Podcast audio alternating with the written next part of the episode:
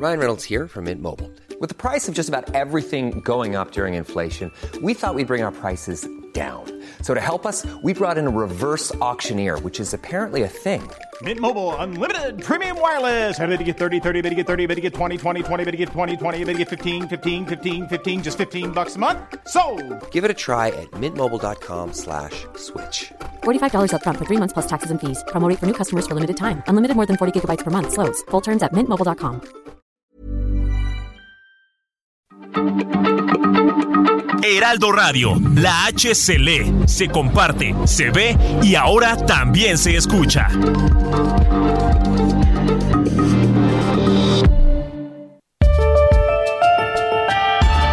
Esta es la mesa de análisis a fuego lento, bajo la conducción de Alfredo González Castro en el Heraldo Radio.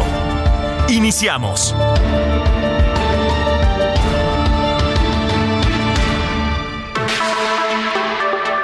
¿Qué tal? Muy buenas noches. Son las 21 horas en punto, en punto de este martes 27 de septiembre del año 2022. Gracias por sintonizarnos en esta emisión de la Mesa de Opinión a Fuego Lento.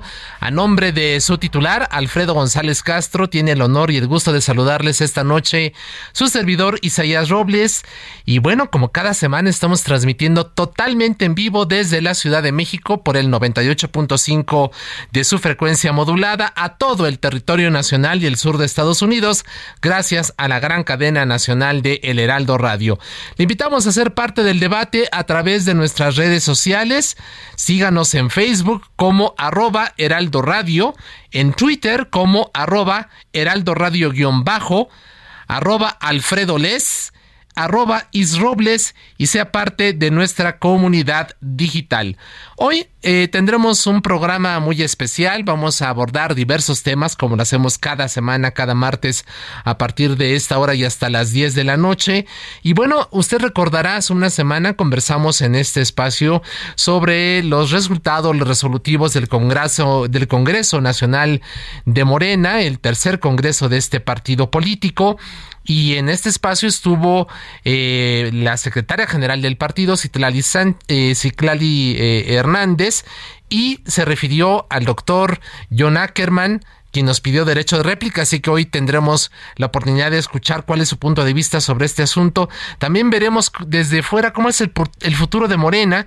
Hablaremos con Alfonso Ramírez Cuellar, ex líder nacional de este partido. Por supuesto, un tema que no podemos obviar es esta consulta sobre la presencia de las Fuerzas Armadas que ha anunciado el gobierno federal a realizarse en enero del próximo año. Roy Campos, un especialista en temas de encuestas, nos dirá su punto de vista sobre este tema. Hablaremos también de la sequía, pero al mismo tiempo de los huracanes y al mismo tiempo los frentes fríos que están azotando diversas regiones del país, con un funcionario muy importante de la Conagua. Y por este, y, por último, también vamos a conversar sobre esta eh, dictamen que se aprobó esta tarde allá en comisiones del Senado de la República, que amplía de 6 a 12 días el número de vacaciones por el primer año trabajado ¿Cómo ve usted esta, esta decisión? ¿Usted cree que sea benéfica? ¿Que eliminará el estrés que viven cotidianamente los trabajadores? ¿Que podrá elevar la productividad? Pero también, ¿cómo lo ven las empresas? Estos son los temas que abordaremos a partir de este momento y hasta las 10 de la noche en esta edición de A Fuego Lento, acá en el Heraldo Radio. Por lo pronto, siendo las 9 de la noche con 3 minutos, vamos a iniciar precisamente ya con el desarrollo del primero de estos temas. A fuego lento. Les comentábamos precisamente que hace una semana para analizar los resultados del tercer Congreso Nacional de Morena estuvo en estos micrófonos Citlali Hernández, secretaria general del partido. A pregunta expresa sobre la afirmación de que la convocatoria fue ilegal y los resolutivos nulos de derecho, esto fue lo que nos dijo. No, me parece que John ha tomado una ruta de confrontación, de buscar desacreditar todo lo que hagamos en el partido. Recordar a ti y al auditorio que después del 2018, cuando el presidente López Obrador decide pedir licencia a su militancia en Morena, pues inicia un cisma en el, en el movimiento. Llevamos, como lo decía Mario Delgado, pues varios años intentando renovar nuestra dirigencia se han judicializado procesos, se echaron atrás nuestras asambleas en 2019, es decir, En ese momento extraordinario, por supuesto que hemos tenido que tomar decisiones para tratar de avanzar y no quedarnos estancados. Probablemente John prefiera quedarnos estancados, sin embargo, pues nosotros no compartimos esa visión. Y bueno, como se diría en el argot legislativo, para alusiones personales se encuentra en la línea telefónica John Ackerman, académico de la UNAM, representante de la Convención Nacional Morenista, quien nos solicitó desde hace una semana derecho de réplica y por supuesto, como siempre lo hacemos, es tratar de abrir el, abanico a todas las voces posibles. Esta es la vocación del Heraldo Radio y de Heraldo Media Group, pues está ya en la línea telefónica. Doctor Ackerman, bienvenido, buenas noches. Buenas noches, estimado Isaías, este colegas, un gusto, un honor conversar con ustedes. Muchas gracias. Hay un ánimo de confrontar y desacreditar todos los acuerdos que se adopten en Morena, como lo acabamos de escuchar en voz de Citlali Hernández refiriéndose a su persona. ¿Quiere usted un partido estancado, como dijo la senadora Hernández? Me parece muy lamentable la manera en que mm, la secretaria general y también senadora este, Silali Hernández, este, responde a esta pregunta muy legítima de tu parte, de parte de ustedes, con respecto a la legalidad del Congreso Nacional. En lugar de responder si es o no legal el tercero Congreso Nacional Ordinario, pues ataca personalmente al mensajero, a quien denuncia este tipo de argumentos ad hominem, eh, este, pues no deberían tener lugar en un espacio democrático, plural, como es un partido político, en lugar de atacar al mensajero, descalificándolo por supuestamente confrontacional, más bien ella tendría que responder a la pregunta. Y este, lo que deja ver con su no respuesta es que efectivamente el tercer Congreso Nacional fue y es ilegal ella lo defiende diciendo, no, pues tenemos que avanzar, tenemos que hacer cosas, celebrar un Congreso Nacional Ordinario, así que haya sido como haya sido, ¿no? Así Eso es, su respuesta. Claro. ¿Qué va a pasar ahora con el... de fondo el problema. El problema, nosotros también queremos un Congreso Nacional Ordinario. Queremos que los militantes sean tomados en cuenta y que tengamos órganos legítimos. Pero esto se debe de hacer de acuerdo con la ley y con respeto a los derechos de los militantes y a partir de una discusión realmente plural y participativa democrática de militancia, no con estas aplanadoras y estas exclusiones de las voces de los militantes. Así es. Eh, doctora Ackerman, ¿se van a impugnar los resolutivos del Congreso por carecer de legalidad? ¿Ante qué instancia eventualmente podría ser esta situación? Eh, se han presentado cientos de impugnaciones, justamente uno de los motivos por lo cual el tercer Congreso Ordinario pues es eh, legal, su misma realización es que este estaban y siguen abiertos pues cientos de impugnaciones y en cualquier proceso electoral se tienen que resolver primero las impugnaciones y después ya se puede tomar posesión de los cargos y se puede llevar a cabo este tipo de congresos. Pero, por ejemplo, si preguntamos a los integrantes del Congreso Nacional que estuvieron el sábado antepasado, eh, este, que si tuvieran un papel que acreditara su este, nombramiento como congresista, este, ninguno te lo podría dar. Ninguno de los congresistas recibieron, y hasta la fecha que yo sepa, han recibido una constancia de mayoría de validez de su elección es este simplemente una fabricación que está haciendo el partido eh, con nombres de personas que supuestamente ganaron sin tener un proceso realmente culminado, ¿no? Entonces, y luego también aplicaron desde luego mismo día este las nuevas formas al estatuto, cuando esto es totalmente ilegal. La ley de partidos políticos, el reglamento del Instituto Nacional Electoral indican que una reforma estatutaria debería presentarse al INE, ser validado por el INE, publicar en Diario Oficial de la Federación y en ese momento ya se puede aplicar. O sea, esto, por ejemplo, de que los gobernadores ya son parte del Consejo Nacional, pues no son hechos todavía. Lo que vimos hace unos 10 días fue pues un teatro, un teatro eh, este eh, de parte de pues muchos distinguidos militantes y líderes. Yo no quiero descalificar a nadie en particular, no es un asunto personal, es una exigencia de que el Partido Morena tiene la responsabilidad de proceder de acuerdo con la legalidad y sobre todo respetar a los derechos de los militantes. Así no es. podemos repetir las prácticas de otros partidos, ser candil de la calle y oscuridad de la casa. Eh, ¿Estas impugnaciones están ante el Tribunal el, Electoral del Poder Judicial de la Federación o, ante, o, hasta, o ante instancias internas del propio partido? Algunos ya están en el Tribunal Electoral, eh, este, la gran mayoría se han presentado directamente al partido la Comisión Nacional de Honestidad y Justicia, pero la manera en que esta comisión ha respondido ha sido realmente pues una burla. Este, uno presenta una serie de, de agravios, de problemas con las diferentes convocatorias, defendiendo este, los derechos de uno, otros este, consejeros, congresistas, y lo que contesta la Comisión Nacional de Justicia es este otra cosa, o sea, no responden a lo que los militantes están demandando. Entonces, en ese caso, los militantes tienen que ir al Tribunal Electoral y hay también muchos casos ya en apelación en el Tribunal Electoral y ahí tampoco ha habido resolución real, es algo muy extraño, más allá. Claro. El Tribunal Electoral del Poder Judicial de la Federación este, no ha querido resolver de fondo casi ninguna de las impugnaciones que se han presentado. Ellos los están voteando, están votando por otro lado, están este, atrasando los plazos, este, pero tarde o temprano el Tribunal Electoral va a tener que decidir, y esperamos que sea conforme de hecho, y si es el caso, si ellos respetan a la ley, este, vamos a tener que celebrar otro Congreso Nacional, ahora sí, de acuerdo con los estatutos y con los principios democráticos, que es para lo cual nació Morena, defender la democracia y la participación. Finalmente, doctora Ackerman, eh, ante esta situación, ¿cómo ve el futuro de Morena y cuáles eh, los siguientes pasos de la Convención Nacional Morenista? Morena va muy bien, como un partido político está conquistando todos los terrenos a nivel nacional, estatales, este, municipales, diputados, senadores. Tenemos un control en general sobre la política, un control democrático.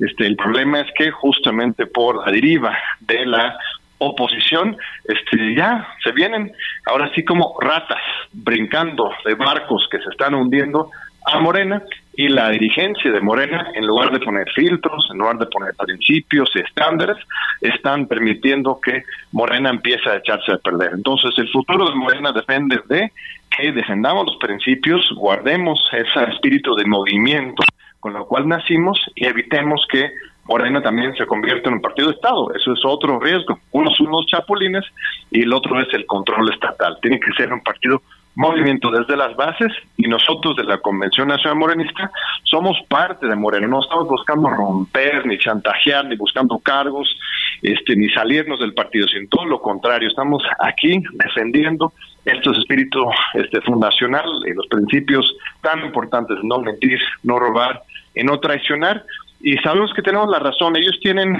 pues el poder, el dinero, el control sobre el partido, pero en realidad sí tenemos la razón y la vasta mayoría de la militancia morenista y obradorista está con esta causa de la democracia, así que estamos muy confiados que vamos a ganar. Así es. Doctor John, John Ackerman, académico de la UNAM, representante de la Convención Nacional Morenista. Gracias por estar en este espacio. Muy buenas noches. Gracias a ustedes. Un fuerte abrazo y una invitación a Cilalia Hernández a Mario Delgado a que sostengamos un debate público este de argumentos, de argumentos serios y plurales de cara a la nación, ahí en el Aldo Radio, donde ellos digan, este hagamos un debate, porque es increíble, eso es lo que no han permitido, un debate real sobre los temas de fondo y eso es lo que nos merecemos los mexicanos y los bordistas. Pues no, pues ahí está ya su invitación expresa abiertamente, se la lo hacemos, eh, la reiteramos aquí en las frecuencias del Heraldo Radio, tanto a Mario Delgado o a Citlali Sáenz, la invitación de parte suya para un debate público sobre el futuro de este partido. Muchas gracias por lo pronto. Un enorme abrazo, Gracias doctor. a. Gracias. Abrazo 9 igualmente. con Buenas 13. A fuego lento. Continuamos con el tema. Hacemos ahora contacto con Alfonso Ramírez Cuellar, expresidente nacional de Morena. Alfonso, tú llegaste a la presidencia del partido debido a una pugna interna. ¿Estimas que Morena ya se institucionalizó o continúa eh, en esta situación muy extraña de un movimiento que no acaba de convertirse en partido? ¿Cómo ves tú las cosas, eh, Alfonso? Buenas noches, bienvenido. Y buenas noches. Sí, efectivamente fue un periodo muy difícil, fue el momento más eh, grave, más agudo de la pandemia. Prácticamente, pues todas las oficinas se cerraron y entramos a un confinamiento, eh, una situación desde el punto de vista eh, sanitario pues muy complicada eh, y afortunadamente pues hoy se dio un paso en cuanto a la renovación de eh, los órganos de dirección estatal y también del Consejo Nacional y del Comité Ejecutivo. Creo que eh, desde cualquier punto de vista, pues este es eh, algo significativo, un avance eh, en cuanto a elevar los niveles de institucionalización de una organización que había pues, tenido muchos problemas desde el 2018, eh, pero creo que se ha dado un paso, ahora vienen nuevos retos. Eh, un reto muy importante pues es uh, garantizar eh, una apertura y un proceso de reflexión muy grande sobre las tareas que tiene que desarrollar la cuarta transformación, eh, hacer una evaluación también de nuestros gobiernos municipales, de nuestros gobiernos estatales, eh, un debate muy profundo dentro de las diversas instancias del partido para pues enriquecer muchos de las políticas públicas que son exitosas y corregir aquello que, que eh, muestran rezagos y que son preocupaciones también de la ciudadanía. Claro. Entonces me parece a mí que esta es eh, la gran oportunidad para que un nuevo marco institucional se abra un periodo de reflexión muy grande sobre las tareas que el partido y nuestros distintos gobiernos deben de desarrollar. Así es. Alfonso, ¿hay cohesión y unidad internas? ¿Ya no hay riesgo de que Morena se perredice por la pugna de corrientes o tribus internas? Pues mira, yo creo que no hay partido político eh, eh, modelo, eh, que es lo que aspiramos, pues que sea un partido eh, verdaderamente democrático, donde el peso de la militancia eh, sea cada día mayor, donde no sea eh, pues el poder y el dinero el que definan eh, ni las políticas ni las candidaturas, sino que sea un debate muy amplio, el reconocimiento a la gente más entregada, eh, con mayor convicción, eh, comprometida con los procesos de transformación. Eh, el nuevo modelo de partido también tiene que convivir eh, con un hecho ineludible porque hoy estamos en el gobierno, en la administración pública y al mismo tiempo se tienen que buscar equilibrios para garantizar los éxitos de nuestros gobiernos y darle peso pues a todo un movimiento social y popular eh, que permitió el triunfo en julio del 2018 uh -huh. eh, y este modelo de partido nuevo pues tiene que ser un partido que esté en constante movimiento, en constante reflexión. Se dice fácil, pero son luchas que hay que dar en cada en cada momento. Eh, Morena pues no se parece a ninguno de los sistemas de partidos eh, clásicos que la teoría señala, sino que pues está en proceso de construcción y es una lucha, es algo, una batalla permanente porque tenga una democracia interna muy grande, muy sólida, una participación cada día más decidida de los militantes y amplios debates al interior. Yo creo que estos tres criterios deben ser la regla fundamental del funcionamiento en el futuro. Así es. Alfonso Ramírez Cuellar, expresidente nacional de Morena, gracias por estar en este espacio y por tu tiempo y confianza. Muchas gracias. Gracias a ustedes, muy amables. Gracias. 9 con 18. A fuego lento. Pasamos a otro asunto. El secretario de Gobernación, Adán Augusto López, presentó hoy en la mañanera los detalles del Ejercicio Nacional de Participación Social para conocer la opinión de la población sobre la presencia de las Fuerzas Armadas en tareas de seguridad pública más allá de 2024. Roy Campos, presidente de Consulta Mitowski, bienvenido, muy buenas noches, gracias por estar con nosotros. Muy buenas noches. Pues siguiendo lo que dicen ahí, ¿no? Que no es una consulta, es eh, un ejercicio. Es lo que te queremos preguntar, tu opinión sobre este ejercicio que no es consulta ni tampoco encuesta, ¿qué es? Fíjate, es un, pues como ellos dicen, es un ejercicio donde van a poner urnas para el que quiera votar, vaya y vote por un resultado muy previsible. porque el resultado es bastante predecible. El chiste es, ¿para qué va a servir?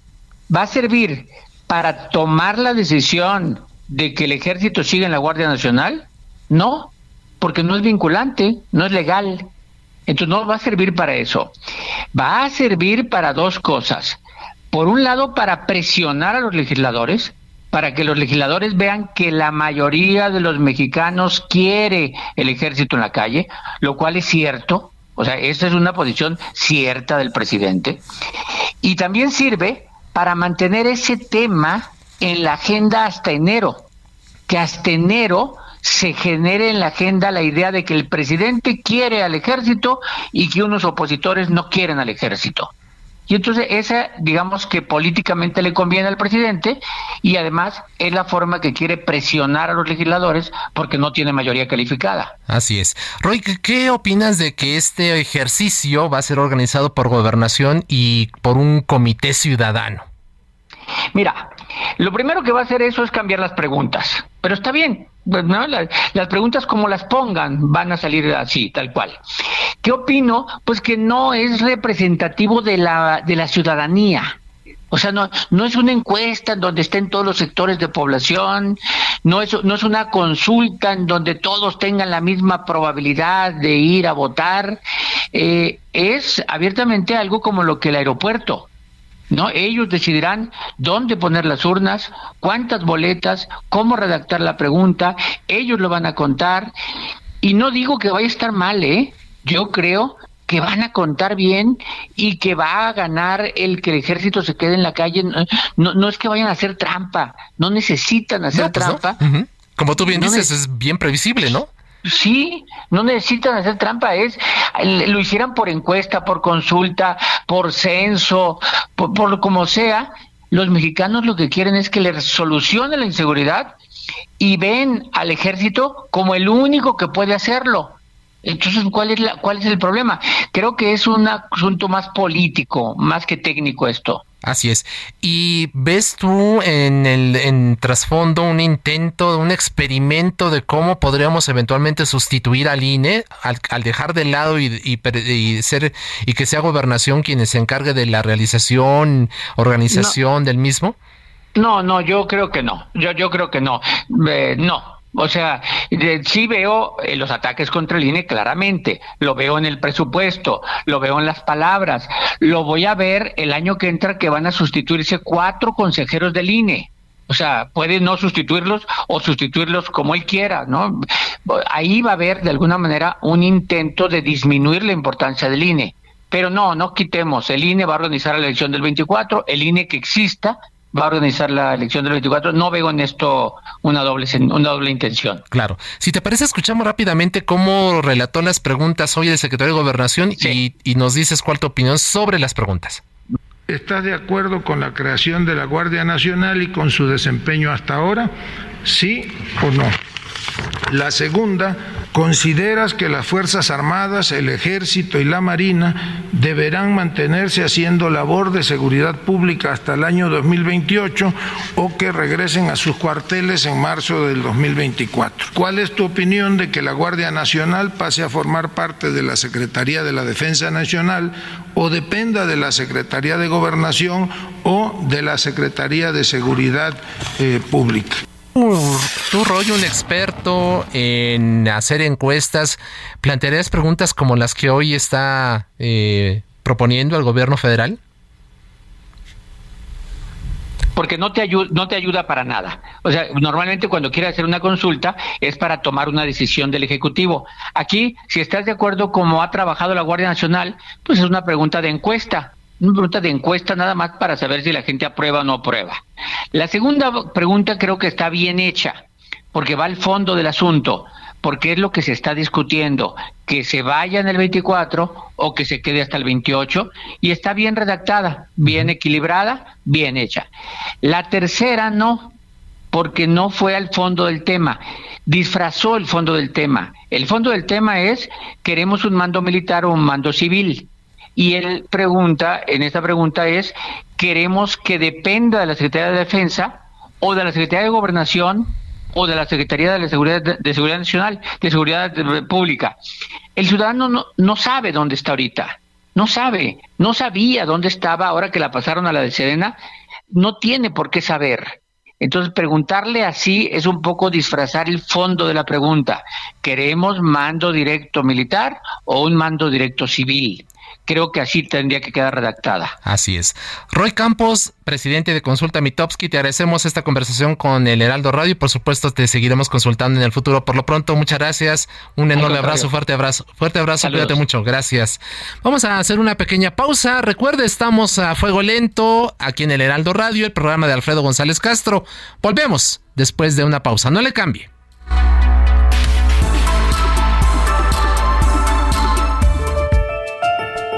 Está usted en la mesa de análisis a fuego lento con Alfredo González Castro por el Heraldo Radio. La polémica y el debate continúan después del corte. No se vaya.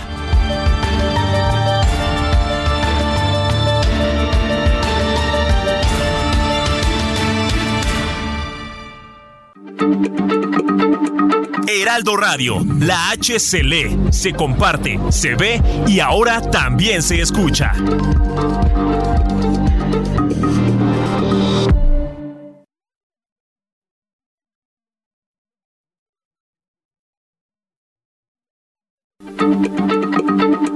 Heraldo Radio, la H se lee, se comparte, se ve y ahora también se escucha.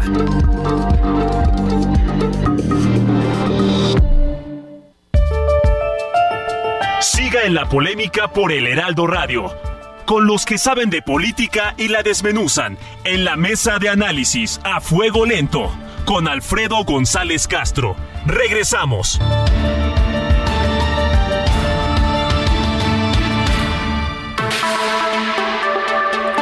Son las 9 de la noche con 30 minutos. Estamos en la mesa de opinión a fuego lento, el espacio de Alfredo González Castro aquí en el Heraldo Radio.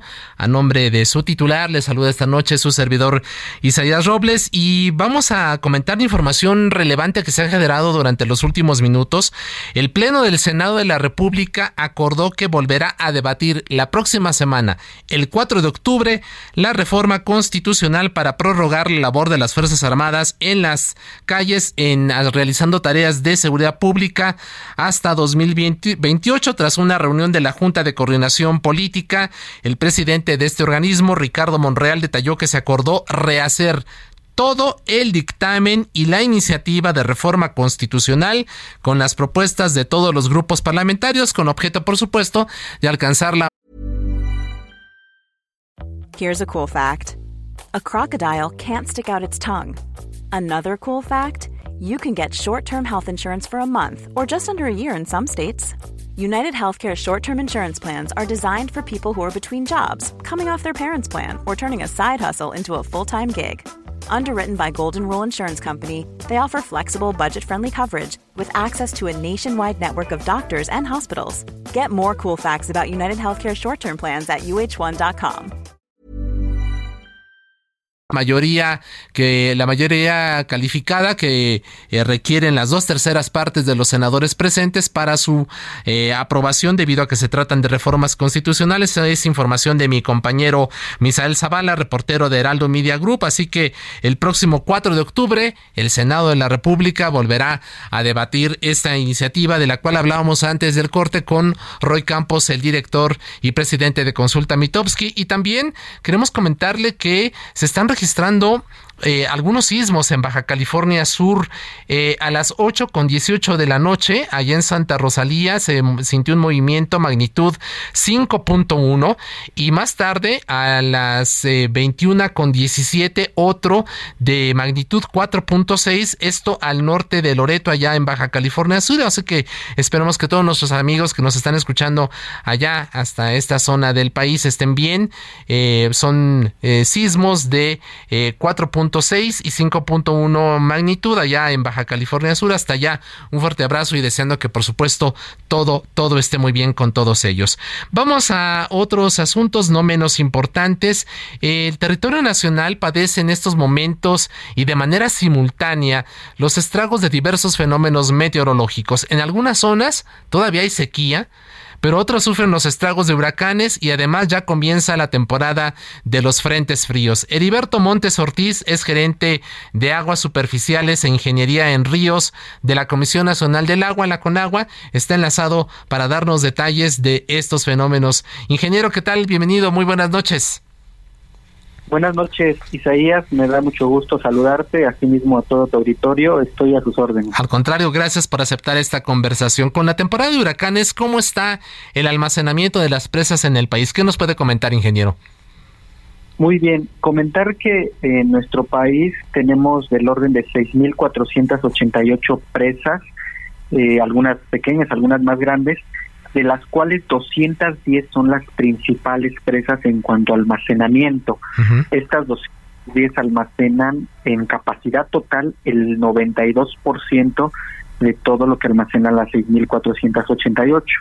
Al día de hoy, en estas 210 que son las principales, tenemos un 70% de llenado. Este llenado nosotros lo comparamos con el nivel de aguas máximas ordinarias, un llenado normal, entonces tenemos, podríamos comentar de forma general, un 70% de llenado, lo que significa un superávit con respecto al promedio de 2%. Tuvimos algunos almacenamientos bajos hace unos meses llegamos a, estar a, un 42%, pero afortunadamente las lluvias nos han ayudado mucho a recuperarnos y estamos en este 70% de llenado actualmente. En comparación con años anteriores, ingeniero, esta cifra del 70% promedio es eh, igual, inferior, mayor. ¿Cómo nos puede usted explicar al auditorio lo que está ocurriendo? Sí, en el caso de los últimos años, por ejemplo, este almacenamiento es ligeramente mayor en los últimos tres años, eh, debido a que se tuvieron algunos eventos de sequía, principalmente en el norte del país, en los años 2019, 2020, que también impactaron en 2021. Entonces, afortunadamente, en este 2022 estamos eh, con almacenamientos superiores a los últimos tres años, debido a que, como hemos escuchado, se tuvieron efectos muy positivos en cuanto a lluvias principalmente en el noroeste del país, lo cual ayudó demasiado a los estados de Sonora, Sinaloa, Durango, Chihuahua, principalmente. Así es. Eh, la semana pasada conversamos con Juan Cortina, él es presidente del Consejo Nacional Agropecuario, y esto fue parte de lo que nos dijo. ¿Nos permite escucharlo y volvemos con usted? Claro que sí. Pero no se ha acabado la sequía porque seguimos teniendo periodos muy amplios de tiempo en el territorio nacional en donde no hay precipitación. Y todo esto, se debe principalmente a que estamos viviendo las consecuencias del cambio climático a nivel mundial.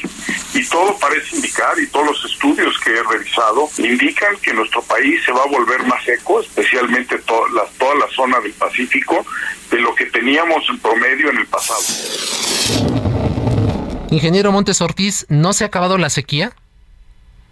Muy bien, algún un tema muy importante que quiero comentar es que debido a la ubicación geográfica de nuestro país, eh, si vemos en un mapa de todo el mundo, estamos ubicados en las franjas de los grandes desiertos. Esto indica que en la zona norte de nuestro país el clima es semiseco y en el sur es semihúmedo. Las condiciones climáticas que, eh, que han existido son algo que naturalmente eh, ha sido de esta forma. Sin embargo, eso propicia que se tengan efectos de sequía importantes, principalmente en el norte. En la Conagua se hace un seguimiento a través del Servicio Meteorológico Nacional muy específico de la sequía. En el último corte que tenemos del 15 de septiembre, las condiciones han mejorado demasiado. Prácticamente, como te comentaba, en la zona de Baja California Sur, Sinaloa, Sonora, Durango, Chihuahua, podríamos comentar que en estos estados, con base en el monitor de sequía, prácticamente es muy ligera la situación que se tiene de sequía comparada, por ejemplo, con el 15 de julio, donde teníamos eh, eh, sequía importante en estos estados. Entonces, en el noroeste podemos decir que prácticamente las lluvias ayudaron a que la sequía en este momento se mitigara. Sin embargo, en el noreste, principalmente en Tamaulipas y en algunas zonas del norte de Coahuila, prevalece en condiciones de sequía debido a que en esta zona pues no tuvo efectos el monzón mexicano y no se han tenido lluvias importantes, pero en, el noroeste sí se recuperó. Así es. Eh, usted bien lo comenta, ¿no? Esto fue es la, la, situación de mucha mejora en la zona noroeste del país se debe a que las lluvias pues han ayudado mucho al, al a que tengamos mayores almacenamientos en las presas. Eh, pero eh, digamos que estamos dependiendo prácticamente de las condiciones climatológicas y además con el cambio climático que padece el mundo, pues es muy difícil poder determinar qué estamos haciendo, cuál es la política pública que impulsa el país para hacer frente a, este tipo de situaciones y tratar de mitigarlas de, de manera más permanente y no estar cada año viendo esta situación en diversas zonas del país. Muy bien, algo importante es que el tema de las sequías, como comentaba, por la ubicación geográfica de nuestro país, es algo que ha ocurrido históricamente y va a seguir ocurriendo en el norte del país principalmente. No es algo de los últimos años o algo reciente, ha ocurrido históricamente y seguirá ocurriendo. Sin embargo, en el gobierno de México llevamos a cabo acciones que permitan mitigar estos efectos. Tenemos programas que van enfocados tanto a las sequías como a las inundaciones, porque en el sureste sufrimos inundaciones, que nos permitan hacer una distribución más equitativa del recurso, enfocarlo principalmente a el abastecimiento de la población, que es la prioridad. Y por ejemplo, algo muy relevante es que se está impulsando el desarrollo económico de nuestro país en la zona sureste del territorio. Estamos conscientes que el desarrollo económico es algo muy importante, pero lo estamos enfocando a zonas donde la disponibilidad de agua es muy grande y suficiente para no padecer ninguna eh, ninguna de estas actividades y tampoco la población. Entonces, en el norte estamos llevando a cabo algunas acciones, obras de infraestructura, como por ejemplo tenemos algunas presas como La Libertad, eh, Santa María en Sinaloa, entre otras y enfocando esfuerzos para que los desarrollos económicos eh, se ubiquen principalmente en el sureste debido a la gran disponibilidad que tenemos en esta zona, entre otras acciones. Claro. Finalmente, ingeniero Montes Ortiz, la temporada de huracanes concluye el 30 de noviembre. ¿Cuántos fenómenos nos esperan todavía hasta esa fecha? Y ya acercándonos al invierno, ¿cómo será este 2022? ¿Será muy crudo? ¿Cuántos eh, eh, frentes fríos tendremos? ¿Cuál es la estimación que tienen ustedes? Muy bien, en cuanto a ciclones tropicales, eh, el Servicio Meteorológico Nacional para el Océano Pacífico pronosticó entre 14 y 19. Al momento se han presentado ya 14 en el Pacífico. Para el Atlántico pronosticaron entre 16 y 21. Actualmente se han presentado 9. De igual forma, por ejemplo, como bien comenta, estamos iniciando la temporada de frentes fríos. De hecho, ahorita se está presentando el primer frente frío en el noreste de nuestro país. Eh, en el Servicio Meteorológico Nacional se pronosticó un total de 51 frentes fríos y ahorita ya se está presentando uno. Algo bueno que, que también nos traen estos fenómenos meteorológicos es el hecho de que en el caso de los frentes fríos tenemos lluvias en el noreste del país, entonces eso nos va a ayudar a recuperar las condiciones de sequía en esta zona que son las que aún prevalecen eh, actualmente en el territorio nacional. Así es. Heriberto Montes Ortiz, gerente de aguas superficiales e ingeniería de ríos de la Conagua. Gracias por esta plática aquí en el Heraldo Radio. Un fuerte abrazo. Muchas gracias, Isaías. Estoy a sus órdenes. Buenas noches. Gracias. 941. A fuego lento. Desde hace meses, la senadora de Movimiento Ciudadano, Patricia Mercado, presentó una iniciativa de vacaciones dignas. Así lo hizo en su momento con el fin de duplicar el periodo anual de vacaciones pagadas que actualmente es de seis días en el primer año y proponemos que arranque en 12 días. Por lo tanto, los incrementos anuales de dos días de vacaciones hoy tienen un tope de 12. Nuestra propuesta es incrementarlo dos cada año hasta 20. Y bueno, esta tarde la Comisión de Trabajo y Previsión Social del Senado aprobó por unanimidad el dictamen respectivo. Pero ¿qué dicen los patrones? Hablemos con Ricardo Barbosa, es presidente nacional de la Comisión Laboral de la Confederación Patronal de la República Mexicana, la Coparmex. Eh, licenciado Barbosa, ¿qué tal? Bienvenido, muy buenas noches. Hola, buenas noches Isaías, gusto en saludarte y a tus órdenes. Pues una primera impresión sobre este dictamen aprobado en comisiones del Senado, ¿la ven como una medida adecuada? Sí, totalmente adecuada. De hecho, eh, este tema lo platicamos con la senadora Mercado desde que presentó su iniciativa y siempre la vimos con, con buenos ojos. Eh, en México es de los países que menos vacaciones se pagan en, en todo el mundo y creo que es necesario incrementar las vacaciones para todos los trabajadores. Eh, no más, perdón, había iba a comentar dos situaciones que nos preocupan. Sí. Nosotros, eh, como tú sabes, eh, los empleadores formales en el país son MIPIMES, micro, micro pequeñas y medianas empresas, eh, es el 80% de los empleadores formales. Entonces... ¿Se cortó la comunicación?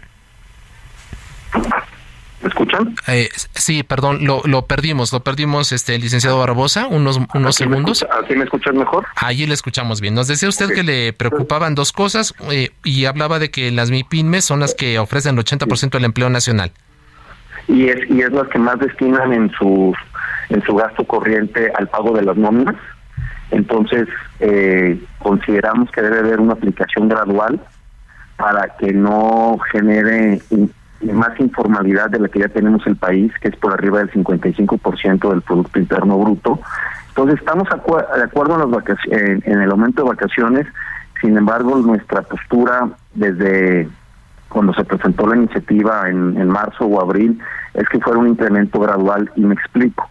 Eh, la reforma inicie el año entrante y que paulatinamente se vayan subiendo los días de vacaciones, puede ser 8 días en el 2023, 10 días en el 2024 y 12 días en el 2025 para que haya un periodo que le llamamos de amortiguamiento para que las empresas puedan absorber el aumento en su presupuesto insistiendo que sobre todo va esto orientado a las MIPIMES y señas. Así es. Eh, pero no conozco yo a detalle el dictamen, no sé si usted ha tenido acceso al mismo ya de cómo fue aprobado hace, hace algunas horas en, en, el, en las comisiones del, del Senado, pero sí se toma en cuenta esta gradualidad que, que usted indica o, o de plano ya es a partir de 2023 son los 12, 12 días por primer año de trabajo. Desgraciadamente, como se aprobó el día de hoy, no está contemplado. Hoy se aprobó en comisiones, en días próximos debe de votarse y discutirse en el Pleno del Senado, donde existe la posibilidad de que, de, que se inserte esta gradualidad, este, este periodo de amortiguamiento, como le llamamos. Después, una vez eh, hecho las modificaciones y votado en el Senado, pasará a la Cámara de Diputados para su aprobación e inicio en vigor. Entonces, este, técnicamente y teóricamente sí puede insertarse este periodo de amortiguamiento. Así es. Eh, ¿Están en contacto entonces ustedes con los senadores actualmente, además de la eh, senadora Mercado, con el presidente, con Napoleón Gómez Urruti, en fin, para tratar de persuadirlos en esta idea?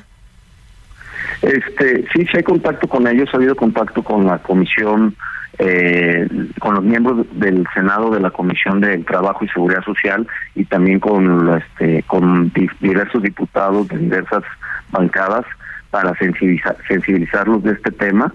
El viernes estaremos personalmente en el Senado entrevistándonos con varios senadores para exponerlos de una manera respetuosa el punto de vista de los empleadores, que te vuelvo a insistir, estamos de acuerdo, era una deuda histórica con los trabajadores, pero es importante también cuidar a los generadores de empleos que son las MIPIMES. Por eso el tema de, ese periodo de amortiguamiento que te señalo. Así es. Ahora, eh, si no se aprobase este periodo de transición, este amortiguamiento, como usted lo comenta, ¿cuál sería el impacto para las empresas, sobre todo para las pequeñas, medianas, eh, que son las que generan la mayor cantidad de trabajo?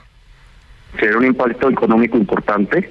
Desgraciadamente las MIPIMES, por la carencia de capacidad económica, ofrecen las vacaciones de ley, entonces eh, tendrían que represupuestar el tema de nóminas para el año entrante para calcular el doble de vacaciones a los trabajadores de primer ingreso, pero ojo, como tú sabes ahorita, el primer año tiene seis días de vacaciones, el segundo año ocho días, el tercer año diez días. Entonces esta reforma no nomás afecta, no nomás beneficia a a los trabajadores de nuevo ingreso.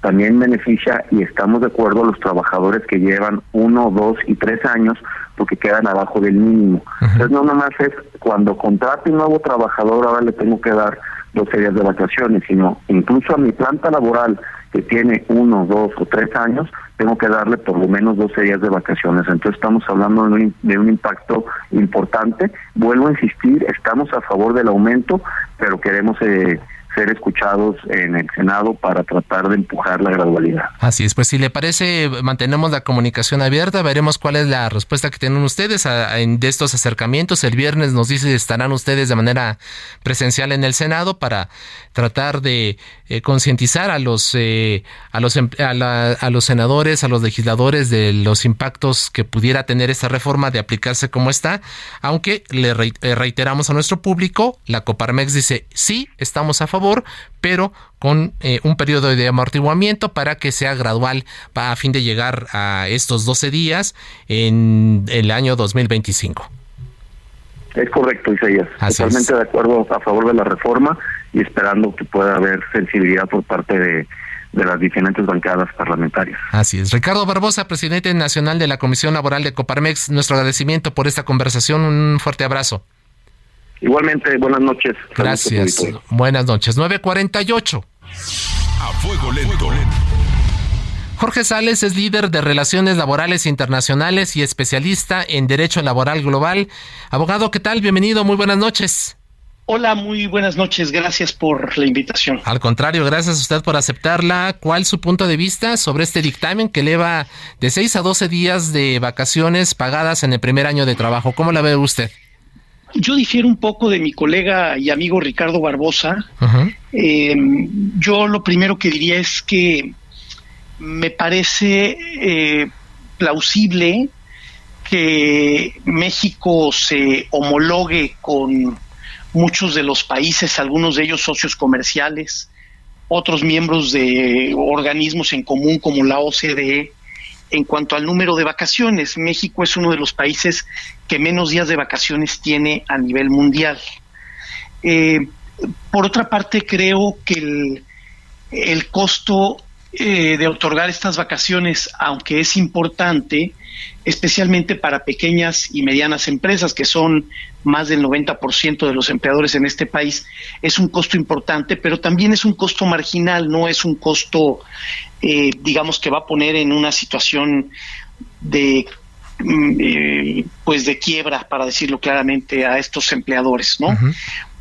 Creo que también es de justicia considerar que eh, no se modificó el costo de la prima vacacional, la prima vacacional que es la contra, que es la contraprestación que paga el patrón cuando el trabajador se va de vacaciones eh, del 25% de los días que se va de vacaciones, esa no se modificó, quedó en el 25%.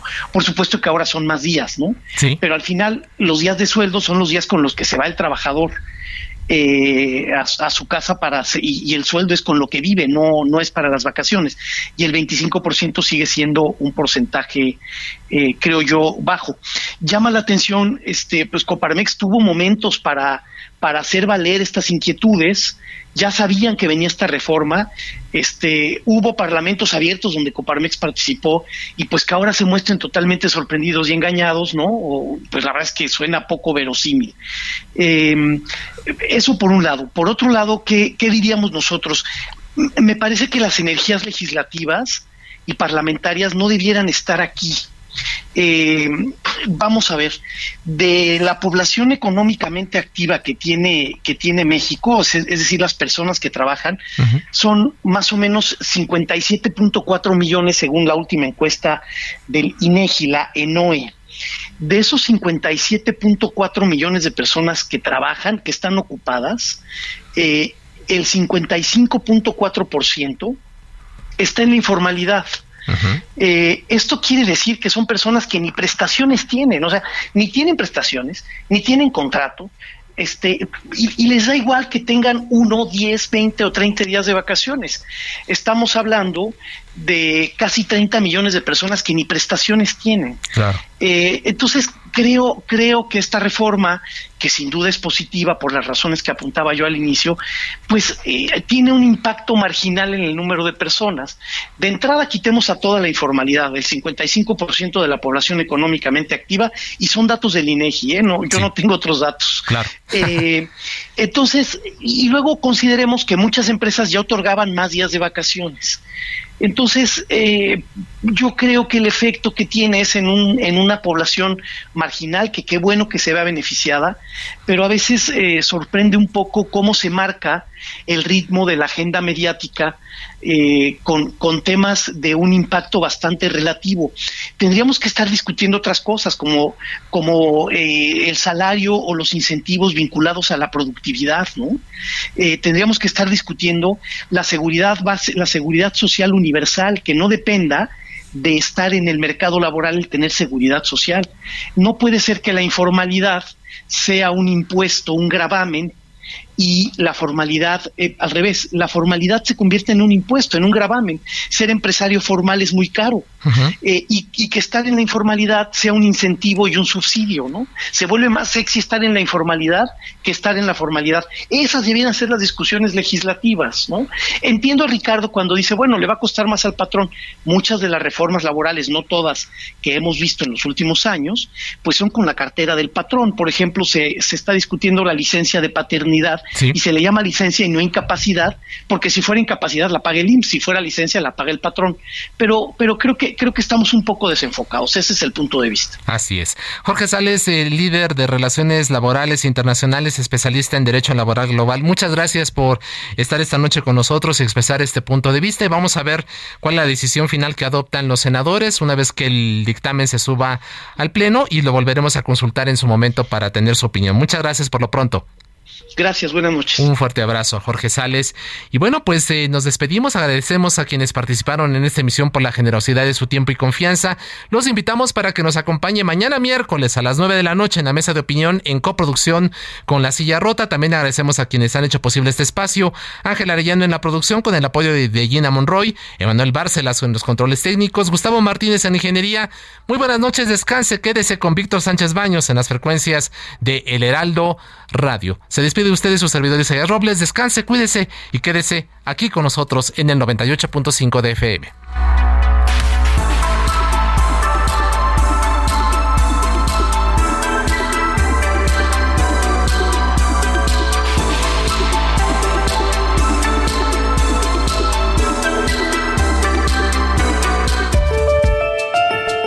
La polémica por hoy ha terminado.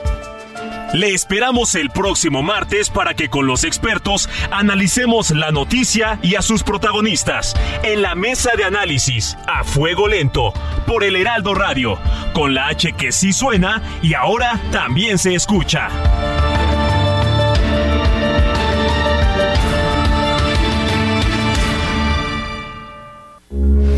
Heraldo Radio, con la H que sí suena y ahora también se escucha.